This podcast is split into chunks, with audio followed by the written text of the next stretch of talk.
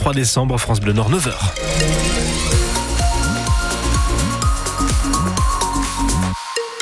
Je vous rappelle cet accident sur l'autoroute A16 au niveau de Calais, au niveau de la zone Eurotunnel impliquant une voiture sur bande d'arrêt d'urgence. Aucune répercussion sur vos conditions de circulation. Prudence tout de même, on surveille tout cela. Louise Adélaïde Boinard, pas mal de nuages aujourd'hui. Oui, surtout du côté de la métropole lilloise, de Maubeuge, de Valenciennes, d'Arras. Des nuages gris qui vont rester présents toute la journée. En revanche, des belles éclaircies dans l'Audomarois du côté de Bayeul et sur le littoral. Et au niveau des températures, on a 10 degrés à Dunkerque, 10 degrés à Arras et 10 degrés à Fourmi. La grippe aviaire fait son retour dans le nord. Un élevage de Warem dans le Dunkerquois a été infecté mercredi. Les 300 000 volailles qui s'y trouvaient ont dû être abattues et des précautions ont été prises, Mathieu Darrier. Le protocole est désormais bien rodé. Une fois l'abattage terminé, la désinfection de l'élevage effectuée, un périmètre de sécurité sanitaire de 3 km est mis en place autour du site. Cela concerne les communes de Honscott, Kiem et Warem. Et un périmètre élargi à 10 km avec une quinzaine de communes est placé sous surveillance. Les éleveurs sont appelés à la vigilance en réalisant des autocontrôles de leurs volailles. Dans ces deux secteurs, des restrictions pour la chasse sont également mises en place, notamment sur l'utilisation d'appels et si en tant que particulier vous avez des poules, vous devez les laisser enfermer afin d'éviter les contacts avec les oiseaux sauvages. Enfin, rappelons que la grippe aviaire n'est pas dangereuse pour l'homme. Il n'y a donc aucune restriction sur la consommation de viande, d'œufs et de foie gras. pour l'instant, aucun foyer de grippe aviaire a été détecté dans le Pas-de-Calais cette saison. Les dernières mesures de surveillance ont été levées l'été dernier. Un incendie a fait un mort hier soir à Aumont, près de Maubeuge. Le feu s'est déclaré vers 18h dans un immeuble de la rue Victor Hugo qui compte une dizaine de logements.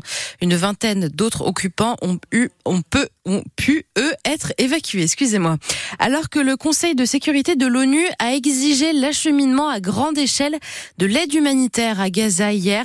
La Ligue des droits de l'homme organise un rassemblement à Lille cet après-midi pour demander une paix juste et durable à Gaza. C'est à 15h, place de la République.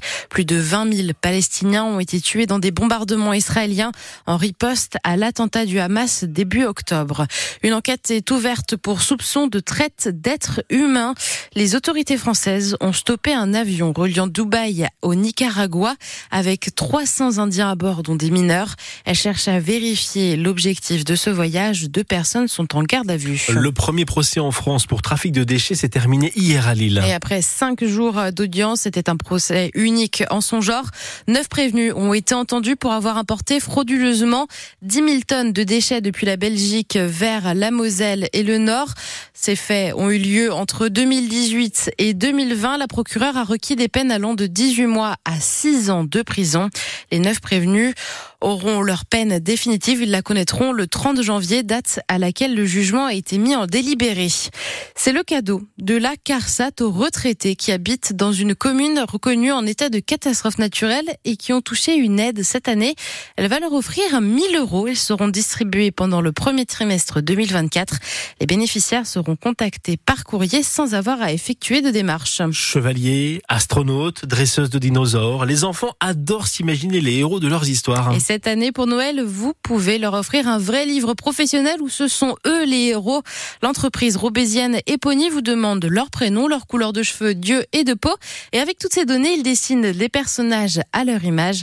Un très bon moyen de capter l'attention des enfants, selon François-Xavier Poulain, le co-créateur d'Epony la personnalisation du livre a un intérêt euh, évident pour, pour l'enfant, c'est-à-dire qu'il va se sentir beaucoup plus concerné, euh, beaucoup plus imprégné par le livre, et tous les bienfaits de la lecture que, que l'on connaît, hein, qui sont nombreux, eh bien ces bienfaits sont encore amplifiés. Il y a des, il y a des études scientifiques qui ont montré ça, que lorsqu'il s'agit d'un livre ou d'un texte personnalisé, les, les enfants sont beaucoup plus réceptifs et assimile beaucoup mieux le vocabulaire, euh, les, les, notions et toutes les valeurs qui sont transmises par le livre. Il y a aussi un aspect écologique euh, dans tout ça. Il faut savoir que 30 à 40 des livres français sont imprimés à l'étranger, dont une partie en Chine, alors que Epony, c'est du 100 made in Haute-France. C'est un, un beau cadeau, c'est un cadeau qui reste, auquel les, les enfants s'attachent. Ça, c'est le livre qu'on va, qu'on va conserver longtemps. Un album coûte 19,90 euros. Une BD, elle, a disparu des rayons de la librairie lilloise La L'intégrale de l'Arabe du futur de Riyad Satouf, qui vaut 125 euros, eh bien, elle a été volée par quatre jeunes bonne personne. La gérante l'a découvert en regardant